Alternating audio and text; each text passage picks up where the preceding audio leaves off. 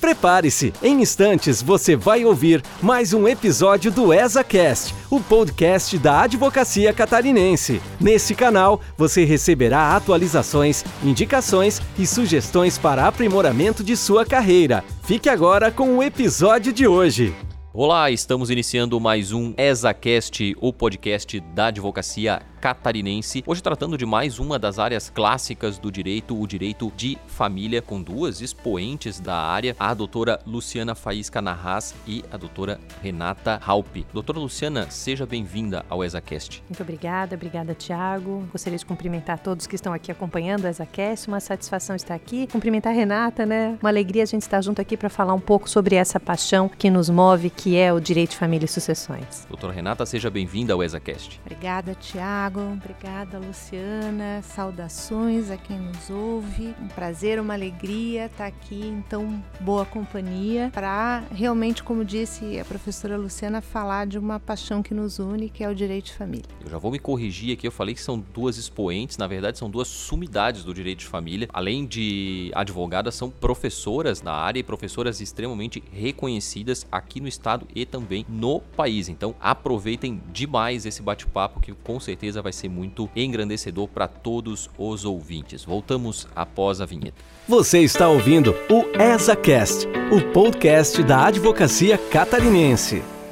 Bom, então vamos começar o nosso bate-papo falando um pouco sobre as perspectivas gerais do direito de família. Porque, assim como toda área do direito, o direito de família é identificado por uma característica básica que é atuar em questões de família. No entanto, assim como também as outras áreas do direito, o direito de família ele se subdivide em outras, vamos dizer assim, sub-áreas ou sub-ramos e que muitas vezes o leigo, mas também o advogado, o jovem advogado não conhece. E aí acaba não tendo aí ideia de seguir na área por uma falta de perspectiva. Então eu queria que vocês falassem um pouco sobre o que é o direito de família, mas principalmente sobre o que representa o direito de família em suas diversas facetas, né? em suas diversas perspectivas. Não é uma área que a gente possa dizer que qualquer um vai se dar bem e vai gostar. A gente tem sempre que lembrar que o nosso cliente, o cliente do direito de família e também do direito sucessório, ele quando nos procura está sempre num momento muito difícil da vida e o direito de família não envolve só questões patrimoniais, né? Ele está mexendo ali com questões existenciais, né? Questões identitárias, de estado civil, direito sucessório sempre quando alguém faleceu. Ou então, claro, existe também a possibilidade de se trabalhar sob o aspecto preventivo, que as pessoas não costumam muito fazer, né? Eu não sei a experiência da professora Luciana, mas é muito raro a gente pegar um cliente para fazer uma consultoria prévia, pensar num regime de bens, explicar regime de bens, explicar o pacto antinupcial, a importância de um planejamento patrimonial, ou pegar um cliente para fazer um planejamento sucessório. É muito muito difícil. Então, em geral, quando o cliente nos procura, é porque ele está com um problema sério, né? E, e, em geral, ele não teve esse cuidado preventivo, ele não nos procurou antes, ele não planejou esse aspecto da vida, ele não teve essa visão pragmática de, ah, estou apaixonado, vou casar, e, e não pensa, né, que tem consequências, que tem desdobramentos naquilo. Então, o resultado é que quando o cliente chega para nos procurar, ele está sempre num momento muito difícil da vida, né? Ou porque alguém faleceu, ou porque está enfrentando um divórcio, uma dissolução de união estável, uma disputa de guarda. Então, assim, a gente tem que saber que o advogado familiarista ele é um pouco psicólogo também, porque o cliente chega, senta, vai falar sobre a vida dele, sobre a intimidade dele. Então, a gente tem que ter essa sensibilidade, a gente precisa ter essa empatia. E é um cliente que demanda uma atenção especial. Então, assim, é um cliente que vai possivelmente sais te ligar no sábado, né? Te mandar mensagem no domingo, e é aquele cliente que tem pressa, que tem urgência, nem que seja para desabafar e ouvir a voz do advogado, da advogada dele. Então, assim, traz esses desafios. Eu acho que não é qualquer pessoa que vai se encaixar bem, mas é uma área linda, uma área maravilhosa. É muito gratificante quando a gente consegue ajudar as pessoas né, nesse momento tão difícil da vida. Mas a minha perspectiva, assim, a minha experiência, tanto no magistério como na vida prática, e já no magistério a gente consegue identificar, né, professora Luciana, assim, aqueles alunos que têm aquele perfil e que a gente vê que pode se encaixar, e são aqueles que desde o início já gostam da matéria, né, e aqueles que a gente percebe que realmente não vão encontrar felicidade nesse ramo do direito de família. Que no fundo é o que importa, né? A gente tem que estar tá feliz, a gente tem que fazer o que a gente gosta, a gente tem que fazer aquilo que nos deixa feliz para que a gente possa fazer bem, para que a gente possa ajudar pra os que a gente clientes. possa fazer com que os clientes, né, se sintam acolhidos. Acolhidos. É, é então isso. é isso dentro realmente dentro disso que a professora Renata falou, trabalhar com o direito de família é bem vocacionado.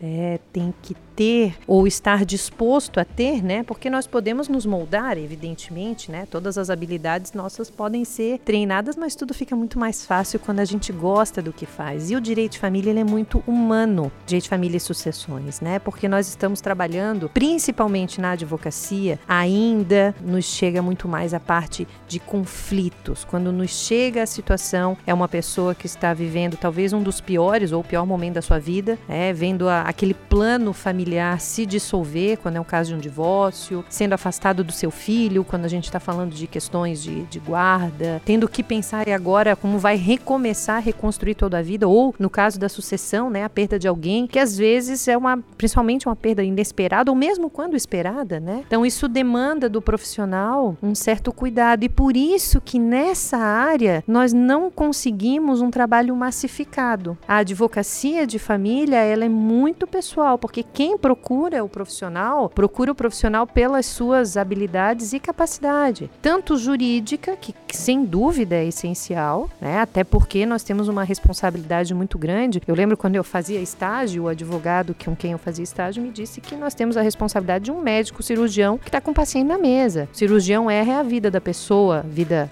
o corpo. Se a gente erra, nós estamos errando na vida da pessoa, no seu patrimônio, nas suas dinâmicas familiares. Então a nossa responsabilidade é muito grande nisso tudo. Então ele envolve sim a humanidade, é, nós precisamos estar atentos ao drama da pessoa que estamos vivendo. Também o reconhecimento dos nossos limites, né? Por mais que a gente escute e oriente, tenha esse lado, né, humano, nós precisamos compreender quando os nossos clientes estão necessitando de ajuda da interdisciplinariedade, né, nas áreas da psicologia. É, muitas vezes a gente recomenda, inclusive, e sim, ele nos exige, é, é pessoal mesmo, como a professora Renata falou, né? O nosso, inclusive, é algo que a gente precisa sempre dosar, porque eles querem contato com aquele advogado, aquele profissional que o atende, por mais que a gente tenha equipe, em alguns momentos, até porque são feitas muitas confidências e aqui o nosso sigilo profissional é mais ressaltado, muito ressaltado, porque ouvimos coisas da intimidade, coisas que nem sempre são jurídicas ou que têm relevância jurídica, mas que precisam fazer parte de um contexto para a gente entender a dinâmica daquela família. Então, em geral, nós vamos trabalhar na advocacia com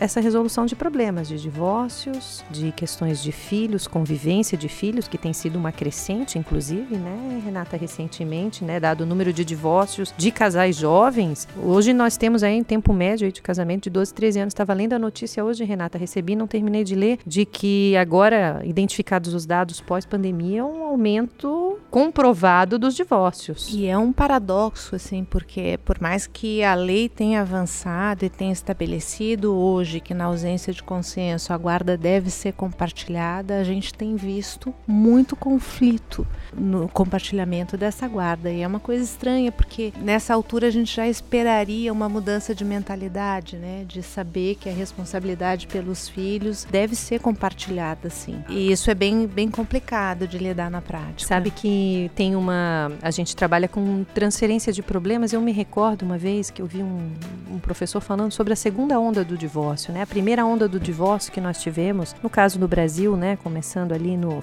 nas décadas de 80, vamos dizer, né? Logo após a lei do divórcio, era a briga pela liberdade individual. Eu quero me libertar, quero ser, fazer o divórcio. E hoje essa segunda onda do divórcio é nós já estamos livres. Hoje o divórcio é um direito potestativo. Qualquer um pode pedir o divórcio e o juiz não vai negar, apenas às vezes demanda um procedimento. Mas eu não sou livre porque eu tenho responsabilidades e principalmente quando existem filhos. Como lidar com essas responsabilidades tem sido um dos nossos grandes desafios. Por outro lado, é, eu e a Renata, a gente tem esse privilégio de estar nos dois mundos, né, Renata? Em que a gente está no mundo da advocacia, né, e no magistério. E quando nós lecionamos direito de família, a gente percebe o como a gente incita paixões, não é mesmo? Porque é apaixonante, né? Trabalhar com afeto, com cuidado, as responsabilidades do cuidado. E parece que é um outro lado, né? Quando a gente está lecionando, né? a gente está falando da questão do afeto, das uniões, filiação socioafetiva, e chega às vezes no nosso dia a dia um pouco mais denso, mais difícil de trabalhar as relações, né? Dentro do nosso dia a dia. Mas eu acredito, é professora Dilza,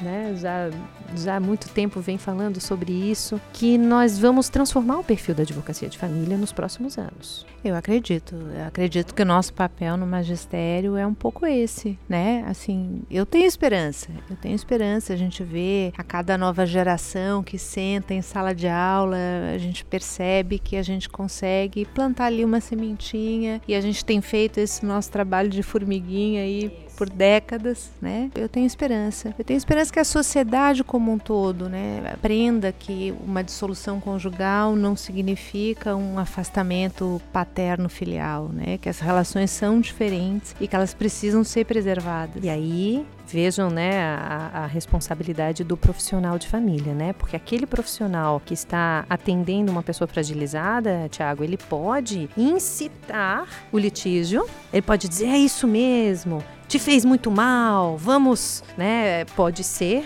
né? Ou da mesma forma ele pode compreender e tentar é, encaminhar para uma solução, lembrando que os nossos litígios envolvem relações familiares, que são, por regra, muitas vezes permanentes. Tirando o divórcio de um casal sem filhos que nunca mais precisam ter contato, quando nós estamos falando de uma solução de uma família onde existem filhos, não importa se são filhos maiores de idade ou se ainda são crianças ou adolescentes, vai ter um vínculo sempre então, a nossa responsabilidade se torna muito maior porque nós sabemos que há um depois do nosso trabalho. Existe a continuidade nessas famílias. Eu digo o seguinte, né, pela minha experiência, por vezes o litígio é inevitável. É necessário para reequilibrar, né? Muitas vezes a gente não consegue chegar num consenso, num acordo, porque há uma distribuição de poder, né, dentro das relações que não tem conversa, é imposição, né?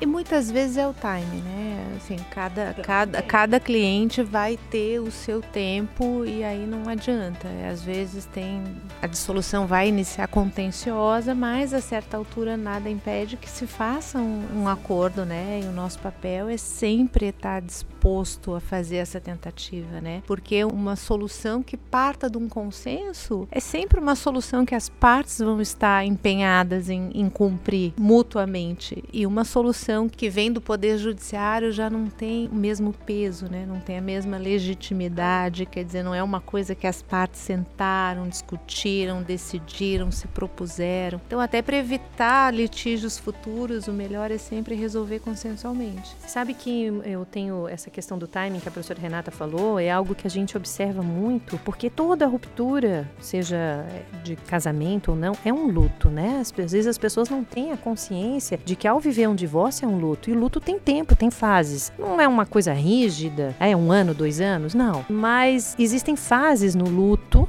né? Se vocês tiverem curiosidade de ler a respeito disso, né? A aceitação, a negação, a raiva. As pessoas passam visivelmente por essas fases e às vezes, por exemplo, no que diz respeito à decisão de um divórcio, alguém já está amadurecendo isso internamente há muito tempo e o outro não tem nem ideia do que está acontecendo. Algumas estatísticas indicam que o tempo médio que uma pessoa leva para decidir por um divórcio é dois anos. Então, às vezes, eu estou dois anos passando um processo interno para decidir o divórcio e o outro não está nem sabendo da, do que está acontecendo. Então, quando eu deflagro o meu pedido ou digo eu quero me divorciar, aquela pessoa não consegue reagir. Às vezes vem a raiva, tudo. E sim, muitas vezes a gente inicia um litígio, sabe, Renata? Isso é uma coisa que eu tenho, posso dizer que muitas vezes alguns, mas a maioria dos processos que eu pude atuar, mesmo que iniciando em litígio, acabam em acordo, porque a gente busca. Tô bem, tem processos também. Já tive processo aí, Thiago, que levou mais de 15 anos e teve que os bens, os bens tiveram que ser vendidos em asta pública. Péssimo para todos, né? Pro para o judiciário que ficou 15 anos envolvido num, numa questão, para as partes que tiveram que esperar e, claro, né, tiveram seu bem vendido por um valor abaixo do que se imaginava, que é assim que funciona o sistema. Não por falta de aviso, não, com certeza. Mas, mas é, é... são as escolhas que daí a gente também não pode fazer pelo cliente, né? A gente Exato. pode orientar, Exato. a gente pode tá dizer aí... o que vai acontecer. Exato. Outro ponto importante, a gente, a gente prima por uma solução consensual, mas ela tem que ser aceita por quem é o protagonista daquela vida. Porque também um acordo, eh, vamos colocar assim, que venha forçado, ele vai, é assim, a gente faz o acordo do divórcio forçado, dá mais uns anos, vai dar um problema lá na guarda e vai ter um outro litígio. Então, a gente precisa realmente tentar, né, sempre que possível, respeitar o tempo e fazer aí o, o timing. Essa é a né? responsabilidade, né, do, dos profissionais na nossa área, assim. Por isso que é bom a gente ter do outro lado uma pessoa que a gente possa conversar, saber que tem esse mesmo perfil, porque às vezes acontece dos advogados entrarem em DR entre eles, né, assim como se eles fossem parte. Isso já me aconteceu e aí é uma coisa absolutamente contraprodutiva, né, de o advogado querer ter DR com outro advogado reclamando do, do cliente da gente olha, mas o nosso papel não é esse, né? Na verdade, aqui o nosso papel é tentar juridicamente encontrar uma solução para o conflito dos clientes. A gente não pode se colocar no papel de parte. É, mas isso acontece, mas isso Eu sei disso, já Renata. te aconteceu. Com certeza. É. Já recebi até troca de ofensas em troca de ofensa não, porque eu não respondi. Né? Mas eu já Claro, recebi ofensas em e petições escritas nessa, ao é, profissional. é, é. E aí, eh, veja, porque é tão passional, né? A gente trabalha com paixão aqui. É. A, a paixão que tem tanto o lado do amor, né? Que é o início do relacionamento eh, familiar, como o ódio, que é o final. E às vezes essa paixão trans, é, Passa passa pro profissional. pro profissional, É. mas em absoluto, né? É. Nossa esfera aqui de resolução de questões entre advogados é a nossa É, casa, a OAB, né? exato. Não no, Exato, no Poder não, Judiciário. não. Mas já aconteceu, é, Renata, olha, tá- com certeza, E não né? tem que ter DR, né? Discutindo o problema dos clientes E aí a gente- estivesse no papel eu já, eu já entrei em processos em andamento, né? Em que a discussão do, do- da- dos clientes estava completamente perdida porque eram os advogados discutindo entre si. É, então. Isso, isso é uma si. coisa muito complicada. É. Eu acho que só acontece na nossa área, né? Ou pelo Eu- menos Não posso, principalmente. não na posso dizer área. das É, outras, mas é, aqui a é, gente tem é. isso sim. E a Renata falou outro ponto muito importante, como nós ficamos felizes ao saber que do outro lado existe um profissional que é qualificado em direito de família e sucessões, que compreende a responsabilidade que tem quando está atuando, né, que não se trata apenas de ganhar ou vencer uma causa, mas sim, né, de conseguir amenizar ou apaziguar uma relação familiar, principalmente quando envolvem filhos. Sem dúvida. Né? Então a gente fica muito satisfeito quando tem, quando a gente sabe que, a, a- a- o, o- que o profissional que está lá também tem essa visão de e também respeito tem essa à, preocupação. à família. Uhum. né? É, Eu vejo o direito de família como uma área em particular que agrega uma série de responsabilidades além daquela responsabilidade que todo advogado tem com o processo. né? Todo advogado, independente da área, e aí seja família, previdenciário, criminal, ele tem uma responsabilidade para com o processo, com a correção daquilo que ele faz no processo. Mas no direito de família, você tem uma série de outras responsabilidades que envolvem justamente as paixões envolvidas, os segredos revelados. né? Há uma série de outras responsabilidades que exigem do profissional uma sensibilidade maior. E eu tenho visto, e aí, claro, eu, eu não tenho uma atuação ampla em direito de família, mas eu tenho percebido que cada vez mais nós vemos profissionais com essa sensibilidade, com uma abertura maior para passar por um processo de mediação, por passar por uma conciliação, ao invés de investir no conflito que era algo que a gente via no passado com muita frequência e ainda acaba vendo. Lá o escritório tem em particular um- uma questão de família de uma dimensão significativa, onde a outra parte já passou por alguns advogados, três ou quatro conjuntos de advogados diferentes, e a gente vê a diferença com que eles trabalham. Então, o advogado mais conhecido que passou pelo processo, a gente lidava com eles, com o escritório, num nível excelente de debate, não de guerra, de conflito, de DR, como a, a professora Renata falou, mas num bom nível de debate. E aí esses advogados acabaram sendo substituídos por outros que não, já não têm essa postura, trouxeram para o processo uma série de situações bastante questionáveis, já houve ameaça do juízo de punição por litigância de má fé, por... e isso a gente via no passado muito acontecer. Então, percebo que esse agregar de sensibilidade que passa muito pelos professores de direito de família, né, pelo menos todos os que eu conheço, não só vocês, mas todos aqueles que eu conheço têm passado essa perspectiva de uma maior sensibilidade com o processo, mas com as pessoas, né? E entender que o conflito vai gerar um, problemas maiores para os filhos, que uma discussão de guarda que se estenda durante muito tempo vai ter um impacto nas pessoas que estão disputando a guarda, mas principalmente nessas crianças, né? uma reflexão maior sobre a questão da alienação parental. E essa sensibilidade passa por abrir um pouco a cabeça também para outras áreas. Então eu queria que vocês falassem um pouco sobre a importância que existe para o profissional de direito de família de não ficar focado só no direito de família, mas também buscar conhecimento em outras áreas do direito, porque essas discussões de partilha, por exemplo, vão é, envolver muitas vezes questões empresariais, questões de propriedade intelectual, mas principalmente áreas fora do direito, psicologia, pedagogia, é, negociação. Então, como vocês veem essa a importância da multidisciplinariedade, da compreensão da multidisciplinariedade e da interdisciplinariedade para o profissional de direito de família. Isso que tu colocasse é essencial hoje para nós conseguirmos é, atuar no direito de família, a gente tem que compreender, claro que nós não somos psicólogos, tecnicamente, nem conhecemos as técnicas da psicologia, mas nós podemos entender, por exemplo, alguns impulsos, né? E ao compreender, a gente consegue conversar e até mesmo acolher melhor a pessoa. Recentemente, eu, eu participei, assisti um curso de Direito e Psicanálise sensacional, onde a gente consegue compreender os impulsos que levam a esses litígios, a trocas de advogado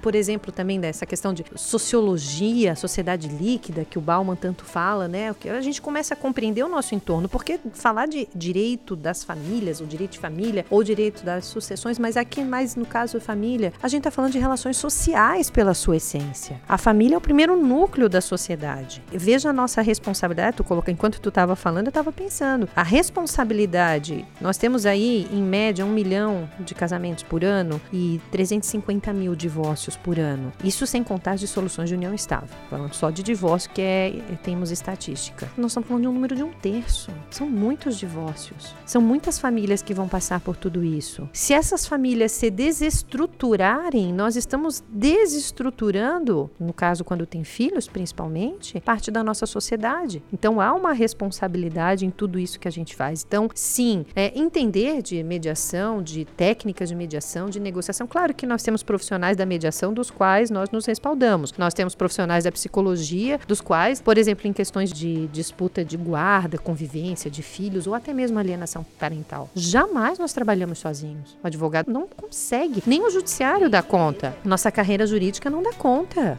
Não, e a gente não, não tem a formação exigida para isso, né? Então a gente sempre vai se auxiliar né, desses profissionais da psicologia, do serviço social, principalmente o magistrado que vai ter também ali a responsabilidade de decidir, mas a gente precisa ter a sensibilidade de olhar o caso concreto e muitas vezes até perceber que tem uma criança ali que está sofrendo. E a gente costuma ter essa premissa de que quando a gente está lidando com um, um, divórcio, uma dissolução de união estável, que tem filho envolvido, a gente não pode só pensar no cliente da gente, a gente tem que pensar também naquela criança ali, né? E, e eu já tomei a iniciativa de eu dizer para o cliente, olha, eu vou fazer essa ação de alienação parental porque eu acho que essa criança está sofrendo e a iniciativa foi minha. E enfim, por quê? Porque a gente tem essa responsabilidade não só perante o cliente da gente, não só uma responsabilidade com a sociedade, como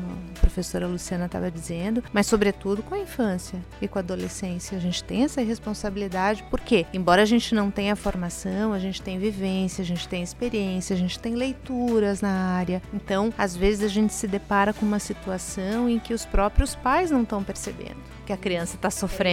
Era isso que eu ia dizer também a nossa resposta, falasse assim, ah, eu vi uma alienação e já sugeri ação. E por vezes a gente atende alguém que está praticando alienação sem perceber, porque muitas vezes o alienador, ele na cabeça dele, na construção, ele está apenas protegendo a criança Sim. e por isso tirando o contato de quem ele acha que tem que proteger, né? E acaba, nós também temos essa responsabilidade de não fomentar o contrário, de dizer, olha isso aí, percebemos muito bem quando não tá Nenhum num... pai, nenhuma mãe vai causar um mal psicológico tão grave assim para o filho propositadamente, né? Então assim, todo mundo está sendo vitimado daquela circunstância. Todo mundo é vítima daquela circunstância. E às vezes o, o adulto está agindo assim em relação à criança e não percebe. E no momento que a gente identifica isso, que a gente suspeita disso, seja alienação praticada pelo cliente da gente ou pela outra parte, a gente tem que sentar e conversar, porque tem coisas que podem impactar o futuro daquele filho, né? E pai e mãe querem o melhor para o filho, claro. Às vezes erram muito na tentativa de acertar mas o objetivo é acertar, é que o filho não sofra, que o filho seja minimamente impactado com aquela dissolução conjugal. Mas o que a gente percebe é que muitas vezes, apesar de todo o esforço, os filhos são os que mais sofrem. E aí a gente vê, né, e, e tem uma coisa que também me preocupa, sabe, Tiago, nessa perspectiva, não sei se a ti também, Renata, que às vezes por conta os pais começam a produzir vídeos e coisas das próprias crianças, né, sem perceber que por vezes está constrangendo até a própria criança, imagina, né? Ou até incentivando determinados Exato. comportamentos. Por uhum. isso uhum. que numa situação, quando a gente chega num ponto desse, né? Vem às vezes chega cliente com a gente assim com vídeos, olha, meu filho tá fazendo isso, vamos levar ele para um pro psicólogo infantil que possa conversar com essa criança, porque é assim, né? Também tem tem algo que há algum tempo, né, a professora Renata falou que a proteção à infância, e eu acho que isso tem que ser sim um norte nosso, uma uma responsabilidade. E já faz algum tempo que eu defendo que nós temos que entender, compreender e ouvir as crianças. Mas um ouvir as crianças de uma maneira adequada já teve ao ponto de levarem criança no meu escritório porque quer falar com o advogado. Eu não, não vou falar com criança. Que a criança, ah, mas a criança quer dizer que quer ficar comigo. Então nós vamos fazer o seguinte: nós vamos levar essa criança a um psicólogo e com os métodos que o psicólogo. O psicólogo não vai chegar na pergunta direta. Como é que a gente Isso faz, né? Isso é uma coisa né? horrível que nenhuma criança tem que ouvir no mundo com quem tu quer ficar. Não é? Isso um é, um, é, uma coisa sem. É, claro, nós somos acostumados a perguntas diretas, né? Nós estamos numa audiência, a gente vai fazer a pergunta, mas a gente não pode colocar uma criança que é alguém que tem vontades, mas ainda não tem maturidade e nem tem que passar por essa situação. Por então é, aí tá vem a importância nesse conflito, porque gosta do pai, gosta da mãe, ela tá dividida. Eu ouvi, Renata, de uma advogada há pouco tempo, né? Uma jovem advogada que ela mesma vivenciou isso, que ela teve que quando pequena, né? Porque a gente já tem gerações de adultos que passaram por divórcio dos pais, os divórcios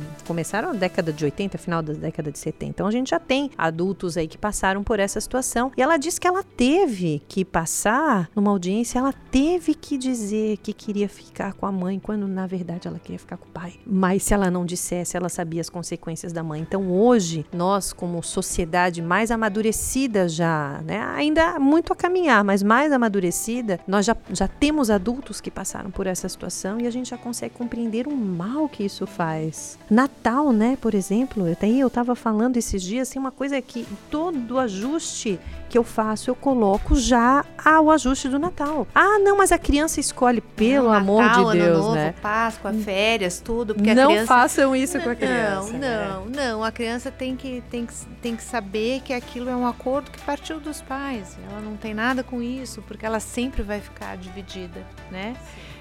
Claro que existem situações, né, em que a gente percebe assim que a criança manifesta, não é uma pergunta, mas uma, ela diz: "Não, eu, eu quero ficar mais tempo aqui, eu quero morar mais tempo aqui, eu quero ficar mais com meu pai", mas é uma coisa que vem espontaneamente, diferente de uma pergunta, né? Então acho que principalmente quando a gente está lidando com crianças, estar no interdisciplinar é sem dúvida. E, e quando a gente está lidando com adultos, né, principalmente na parte patrimonial, as técnicas de negociação são muito bem-vindas, né? Porque é uma negociação, né? É realmente, a gente está lidando com patrimônio, quem vai ficar com o quê e quanto vai, às vezes, pagar, ajustar, é uma negociação você tem que ter, tomar muito cuidado para que você não seja o profissional que vai fomentar a disputa, vai fomentar o conflito, né? Porque isso variavelmente pode acontecer se você não tiver, não se preocupar com aquilo que você fala. Porque não é simplesmente, ah, não, eu vou advogar em direito de família, então vamos começar a advogar e eu não vou me preocupar com o tipo de atendimento que eu faço. Dizia, advoguei muito tempo em direito previdenciário e na advocacia do direito previdenciário, uma coisa que eu sempre dizia aos alunos, principalmente na extensão do pessoal que já estava advogando, disse, olha, o atendimento do idoso, que é o cliente prioritário do previdenciário, ele não é como o atendimento de qualquer outra pessoa, porque ele tem uma outra perspectiva de vida, ele já viveu muita coisa, ele vai te passar as informações de uma maneira diferente de uma pessoa que está ali, de repente, para uma causa trabalhista, que está no quente, no calor da disputa ali entre empregado e empregador. Então, no direito de família, isso também é muito característico. É preciso que nós, enquanto profissionais, saibamos como abordar esse cliente, como receber ou como ouvir e aquilo que a gente vai falar, a resposta que a gente vai dar, para que essa resposta não seja um incentivo ao maior ao conflito, um incentivo à própria alienação. Né? E é aquilo que eu digo é, a gente não tem o conhecimento de quais perguntas a gente vai, o psicólogo vai fazer para descobrir se existe alienação ou não, mas nós precisamos ter um insight de que é possível existir uma alienação naquele caso e aí encaminhar para o profissional. Luciana, você falou um pouco sobre a questão das perspectivas de sociedade expostas pelo Bauman. E o Bauman ele fala muito do processo de individualização. Né? Chegamos a um ponto em que conquistamos muitas liberdades né? Só que essa liberdade caminhou para uma individualização, no seguinte sentido: a partir de agora você é livre, e se você é livre, você é responsável por você mesmo. Né? Você é responsável por aquilo que você faz, você é responsável pela sua própria emancipação. Né? Então, muitas vezes, o sentimento de sociedade, de grupo que dava alguns nortes e dava algumas pré-perspectivas, eles vão se dissolvendo né? em favor dessa individualização. Como é que você vê esse, o impacto disso na advocacia de família? Vocês acham que isso contribui para esse número, que também é um fenômeno sociológico, né? esse número cada vez mais crescente de divórcios, aliado à pandemia? Né? Como é que vocês veem essa, essa questão do individual, do individualismo impactando na área? Gosto muito da, da leitura do Bauman e falei porque realmente a, nos auxilia a compreender que não é só um, não é um fenômeno jurídico. Não existem mais divórcios porque o divórcio foi facilitado. O divórcio foi facilitado porque estavam acontecendo muitas rupturas no mundo real e o,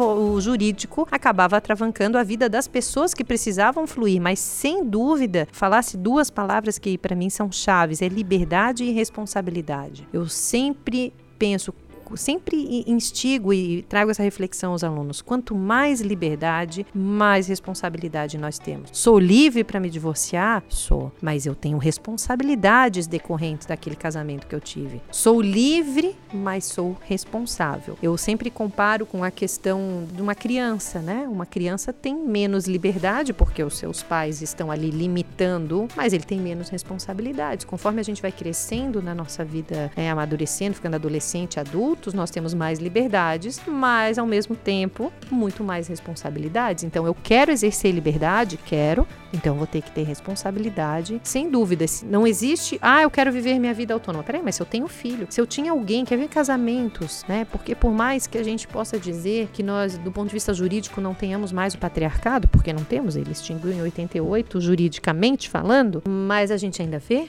muitos relacionamentos que se pautam porque algo além do jurídico é social. Aí imagina a situação, né? Sou livre para escolher, sou livre para casar, sou livre para descasar, mas eu caso com uma determinada pessoa e nós combinamos aqui, olha, você não precisa trabalhar porque a minha renda é suficiente para isso. Terminamos esse casamento, eu digo, ó, oh, tu é adulta, formada, imagina se fosse eu, né, que de repente largasse toda a minha vida para me casar, né, e dissesse não vou mais advogar, não vou mais dar aula. Vou buscar esse gancho. Por é. isso que é importante importante a gente começar a pensar, nós, advogados familiaristas e nossa sociedade, é, de uma atuação preventiva, Com né? Certeza. Pensar, e a professora Luciana sabe muito bem que é a tese dela, o pacto antinupcial tem uma relevância imensa Sem nisso dúvida. aí, né? Ok, vou casar, é, vou, vou casar, abrir mão da minha profissão. Vamos colocar no pacto. Vamos colocar isso. cláusulas, é. porque o pacto implícito isso. é o que nos dá problemas depois. É. Nós combinamos que a, que a Entre um deles nós, não, não ia tá trabalhar. Escrito. Agora ok, depois de dois anos de casamento, eu tenho liberdade de não permanecer casado.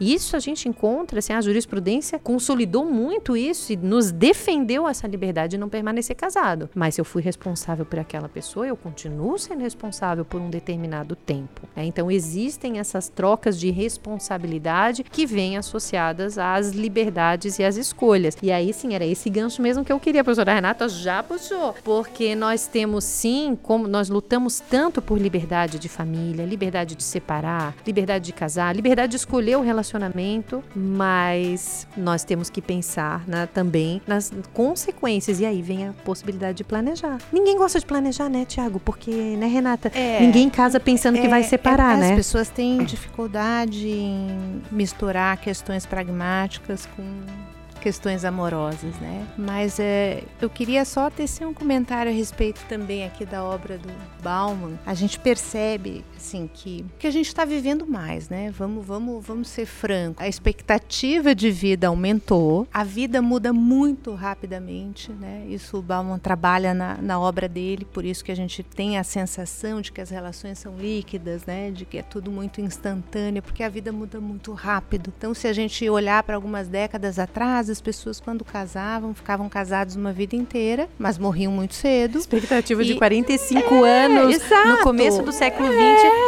Expectativa de vida era 45 anos. E, e, e também a, a informação não era a gente não era bombardeado com tanta informação, a gente não mudava muito ao longo da vida. Então hoje o que acontece? A gente vive muito mais, a gente muda muito ao longo da vida, a gente tem acesso a muita coisa, a gente tem muita informação. Então é factível que os, os casamentos hoje se dissolvam. Aliás, uma vez me perguntaram, ainda no século XX, qual, qual era a perspectiva que eu daria para a conjugalidade no século XXI. Né? E eu fiz essa projeção e hoje eu, eu te digo que eu confirmo a projeção que eu fiz naquela época. Eu dizia que para mim conjugalidade seria no século 21 a história das conjugalidades sucessivas. Então, o que, que eu vejo? Eu vejo isso com naturalidade. Todo mundo quer ser feliz e todo mundo merece ser feliz. Se está num relacionamento em que as pessoas mudaram demais, não conseguem mais se reconhecer como um casal, não estão felizes, é o que a professora Luciana falou. Tem direito de se divorciar e de buscar a felicidade, de constituir uma nova conjugalidade? Sim, deve buscar por isso. Mas a gente nunca pode esquecer que existe ali uma responsabilidade, uma solidariedade, não só legalmente mas existe um compromisso, né, que as pessoas assumem quando elas fazem planos, quando elas iniciam uma conjugalidade, quando elas constituem uma família. Então, eu lembro de um, de um artigo do Faquin que ele falava a síndrome da família light, né? A família light é isso, né? Sem responsabilidade nenhuma, é o puro individualismo. Eu acho que é contra isso, né, que a gente tem que lutar. É ter a sensação de que, ok, eu tenho a liberdade, mas junto com ela eu tenho a responsabilidade de terminar essa conjugalidade da maneira como ela deve ser terminada. Falasse né? da solidariedade familiar, é. né? É essencial sobre isso. E só um, um comentário aqui, Tiago, a professora Renata está falando da longevidade, eu já queria só puxar isso para a gente deixar e quem sabe, né, vai desenvolvendo aí em outros encontros. O livro do professor Harari, Homo Deus, eu achei sensacional. Quando eu li, tem uma parte, Renata, que ele fala justamente das relações familiares com essa questão da nossa longevidade. A gente não era preparado para isso. Não só, né, para a durabilidade dos casamentos, né? Que isso é um impacto, mas até mesmo para o envelhecimento da nossa família. Né? Então, por exemplo, eu sempre falo, né, para os meus alunos, hoje eu sou a única da minha família que é economicamente ativa. Meus filhos são adolescentes, a minha mãe é idosa já e aposentada, e a minha avó é mega idosa, que tem 89 anos, né? Ela é, e são todos já aposentados. Daqui a um tempo ela não vai ser mais considerada mega idosa, hein? Por que será? Eu, eu acho que a gente vai. 80. Ah, sim. Ah, sim, não, o é. professor Harari projeta Exato. justamente. A gente já dobrou praticamente não. a nossa expectativa. Hoje os 50 são os novos 30. Com certeza. assim a gente vai indo. Mas a gente tem que pensar a, a, o direito de família hoje. Não só nós nos preocupamos, né? Nós temos as vulnerabilidades. A, a criança, o adolescente são vulneráveis e dependem de nós né, como formação e tudo mais, mas os idosos também. As relações familiares e as responsabilidades dos adultos com os idosos. Quando eu digo, por exemplo, né, que hoje eu sou a única que está ativa, é porque hoje, claro, minha mãe tem a aposentadoria dela, minha avó tem a pensão dela, que minha avó não foi ativa economicamente, é pensionista, mas a gente tem toda uma responsabilidade como família, porque se adoece, se precisa de hospitalização, quem é que, quem é que vai ser responsável? Então a responsabilidade dos adultos hoje, né, aquela faixa que não vai, se vamos botar assim, aquela grande faixa, né, entre a nossa adolescência e a, estarmos nos idosos, é, nos traz E quem vai cuidar? Como que nós vamos fazer? E se os filhos não se dão? Eu já tive uma situação em que os filhos de um idoso não se davam, não se falavam. A gente tinha que fazer alternância, quase como um regime de convivência, para saber qual era o dia que um ia ficar com o pai, o dia que o outro ia ficar com o pai ou com a mãe, né? São questões que a gente precisa refletir. Questão de quem vai.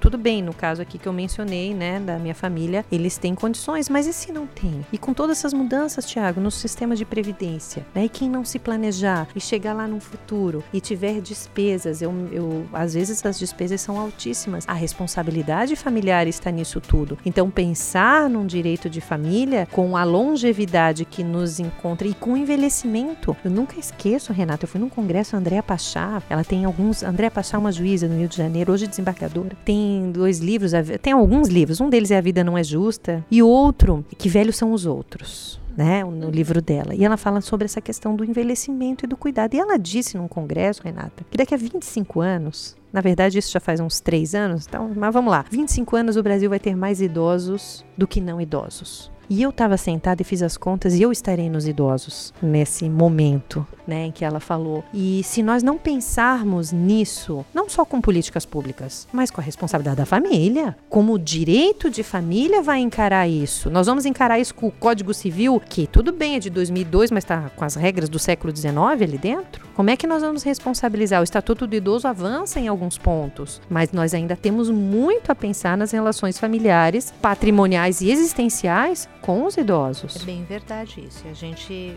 meio que fica à margem né, das nossos, dos nossos congressos, das nossas discussões. Eu acho que a gente precisa colocar isso em pauta, sim. Esse era um tema bem bacana é, de pauta, é. viu?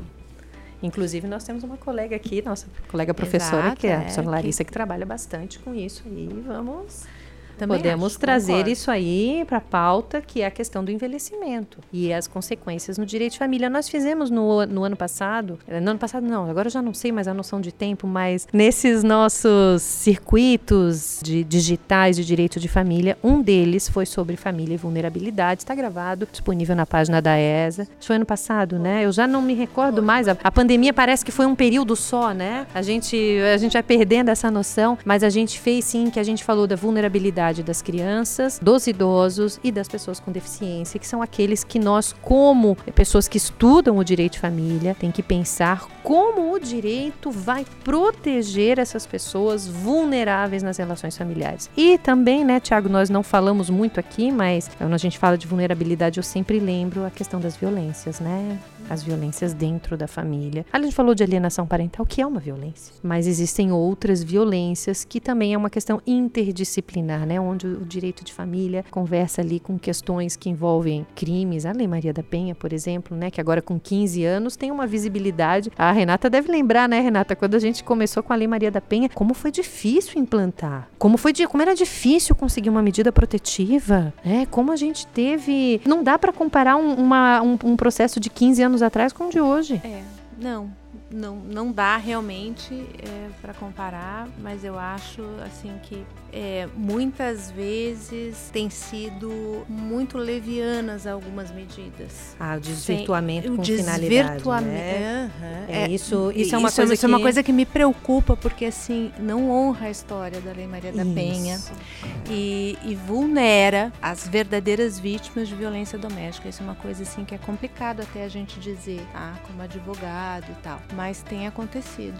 tem acontecido. Eu acho que esse é um elemento essencial que nós sempre precisamos bater. E nos ExaCast, geralmente a gente volta nesse assunto, quando a gente falou de direito criminal, a gente voltou nesse assunto, que é a responsabilidade do advogado perante os instrumentos que são oferecidos a ele. Então a gente tem mecanismos processuais para punir a litigância de má fé, etc. Particularmente acho que eles são mal aproveitados pelo judiciário, inclusive, mas eu acho poucas, que poucas, né? Poucas a gente, poucas condenações de litigância de má fé. Algumas litigâncias de má fé, é, sem dúvida, claras, uhum. cristalinas. Eu tenho, eu tenho visto acontecer na prática muitas vezes quando a conjugalidade termina, a mãe passa a mão na criança e vai embora. Para mim, isso é a maior das violências, é um sequestro interparental. Leva o filho embora. E aí, quando ela vê que ela fez aquilo, que ela levou o filho sem o pai saber, sem o consentimento do pai, sem autorização judicial, e quando ela vê que ela efetivamente cometeu um sequestro interparental, o que ela vai fazer? Dizer que ela era vítima de violência psicológica. Então é uma coisa muito complicada. Eu acho isso extremamente complicado, porque como é que se defende disso? Instrumentos que devem ser usados com responsabilidade. Muita responsabilidade. Muita, muita para não para não tirar aquilo que nós conseguimos com tanto custo, porque eu acompanhei desde o início a lei da Maria da Penha e com tanto custo para a gente conseguir a credibilidade, da, tem né? Que honrar a, a própria história a, a da má Maria utilização ou até mesmo veja a nossa responsabilidade é, ao é. Eu, eu me recordo, Tiago, né, de, um, de uma situação que, na verdade, foi um sequestro internacional mesmo, né? E, e a mãe veio da, do país vizinho fronteira terrestre com as crianças, mas realmente na surdina, né? Sim, sem, sim, mas sem se, aviso. uma mãe, se uma mãe leva um filho, não interessa se é ali para Buenos Aires ou se é ali para Paraná, tá sequestrando o filho, não, não importa. E, e, e a palavra a sequestro é, é utilizada legalmente mesmo, sim, né? Então isso é sim, importante, importante deixar claro, deixar né? Claro. E eu me recordo que aconteceu algo que muito curioso, porque ela pisou no Brasil e fez uma medida protetiva. É isso é. que eu te digo.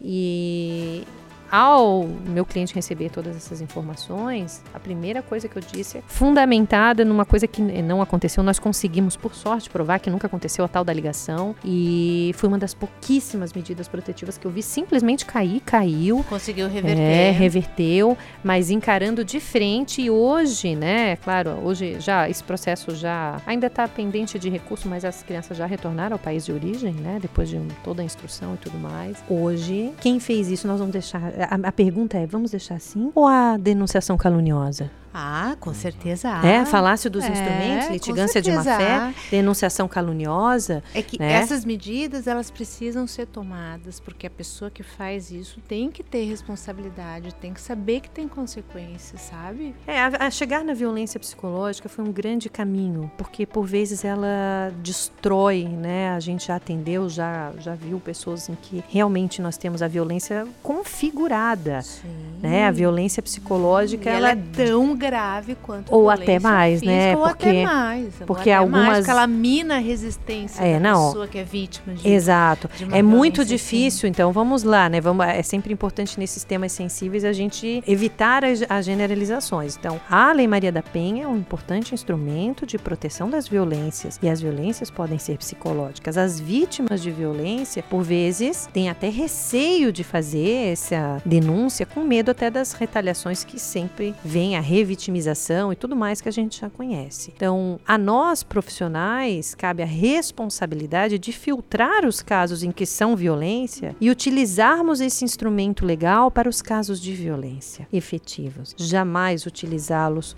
como Com uma outros forma propósitos, é, né, de justificar é, a conduta como é sequestro, esse, justificar. Exato. Uhum. Às vezes, né, pode acontecer. Claro que uh, tem uma coisa, sabe, Tiago, quando eu me formei, eu ganhei um quadro da UAB. Hoje não tem mais esse quadro, ele era uma cartolina, na verdade, eu que mandei botar no vidro, que tinha os mandamentos do advogado do Eduardo Culturi.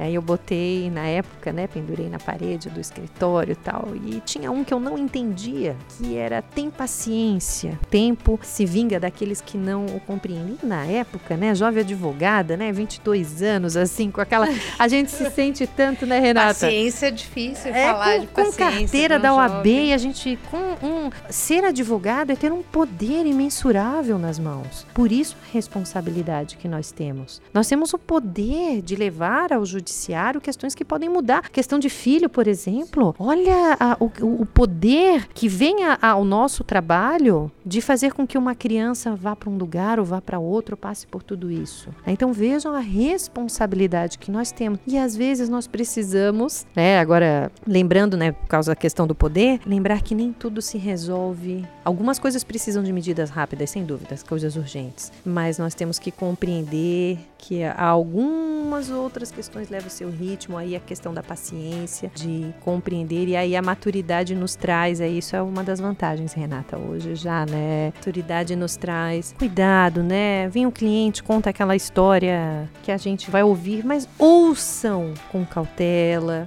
né? Já vimos muitos casos de o, o, advogado comprar a história do cliente sem investigar um pouco melhor e aí acabar sendo envolvido numa história que depois mesmo ele vê que não era exatamente aquilo. Claro que isso acontece com todos nós, mas eu, eu sempre também gosto de dizer uma outra coisa, né? Eu observo muito mais os nossos clientes pelo que eles fazem do que pelo que eles dizem. Porque as palavras eles podem contar, mas vamos observar qual foi o comportamento, como é que essa pessoa fez, o que, que ela está fazendo durante esses anos, para a gente também ter cuidado, porque são todos são temas sensíveis. Levar uma criança, mudar de cidade, mudar de país. É uma violência, né? É. Eu, sinceramente, acho que é a Tem... maior das violências que um pai ou uma mãe pode sofrer. É, a, a, a, gente tem isso aí, Tiago, a professora Renata tem até um texto, né, escrito tem, a respeito tem, disso, tem. que a gente recomenda aí a leitura. Eu também posso dizer que no, recentemente, muitos casos desses passaram. Nós temos, eu sempre também gosto de pensar, sou mãe e penso que nós temos a liberdade de recomeçar a nossa vida, mas quando temos filhos, há responsabilidade. Eu não posso simplesmente resolver que eu vou me mudar para Portugal agora para fazer um pós-doutorado e levar as crianças. E levar. Contra a vontade do pai levar as crianças contra a vontade do pai, sem consultá-lo. Claro que aqui falando para Portugal só se eu fosse de maneira ilegal, né? Porque precisaria da autorização. Mas eu resolvo estudar lá em Belém do Pará, onde tenho grandes amigos, e vou para lá, é outro lado do país. Nosso país é continental. Então, quando nós temos filhos, as nossas liberdades são restritas pelas nossas responsabilidades. E digo mais, pelo projeto parental que aquele casal firmou antes desse filho vir. Isso é muito importante, porque a Constituição diz que o planejamento familiar é de livre iniciativa do casal.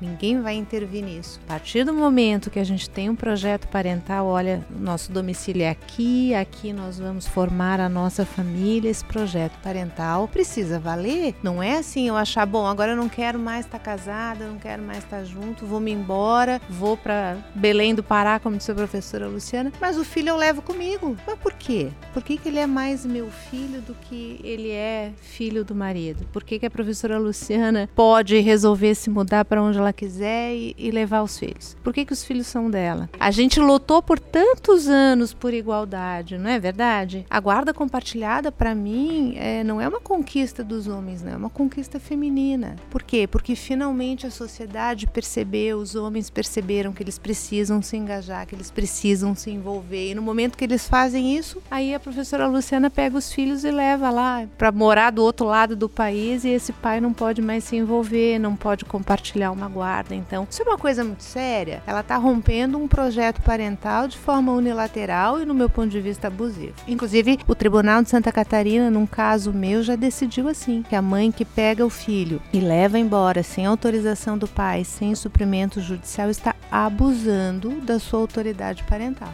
Que puxa muito daquilo que a gente havia comentado voltando lá ao Bauman da questão das individualidades, né? As pessoas elas adquiriram uma liberdade individual muito grande, mas se esqueceram de que essa liberdade ela é exercida num meio social, no seio de um tecido social e nesse caso, daquilo que a gente está falando, no seio de uma família e essa família não é 嗯 essa família, no mínimo dois, é no mínimo, e aí pode ser três, pode ser quatro, pode ser cinco, podem ser seis, pode ser dez. A gente tá falando porque a gente, outra coisa que a gente precisa sempre lembrar, né? Família não é só marido, mulher e filhos, né? Não. Também envolve pais, também envolve avós. Então, por mais que nós tenhamos adquirido liberdade e isso seja positivo, é importante que nós tenhamos essa consciência e que nós, como advogados, possamos transmitir essa consciência aos nossos clientes de que eles não vivem sozinhos, eles não são uma ilha e tudo aquilo que eles fazem gera também repercussões para outras pessoas, né? E às vezes muitas pessoas. Bom, nossa conversa está excelente. A gente poderia ficar aqui falando durante muitos e muitos mais minutos, né? Mas a gente tem essa limitação do podcast, a gente tenta fazer aqui entre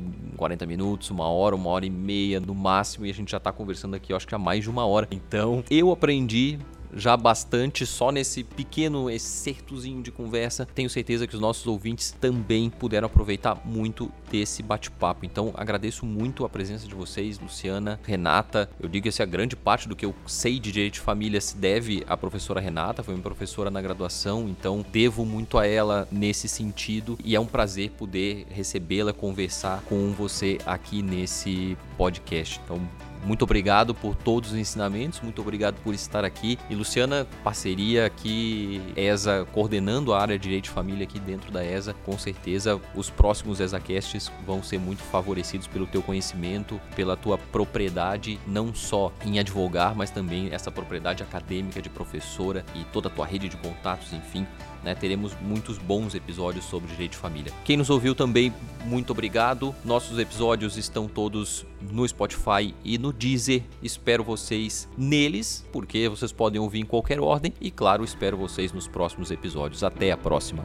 Você ouviu o ESACast, o podcast da Advocacia Catarinense. Fique ligado, em breve realizaremos um novo episódio.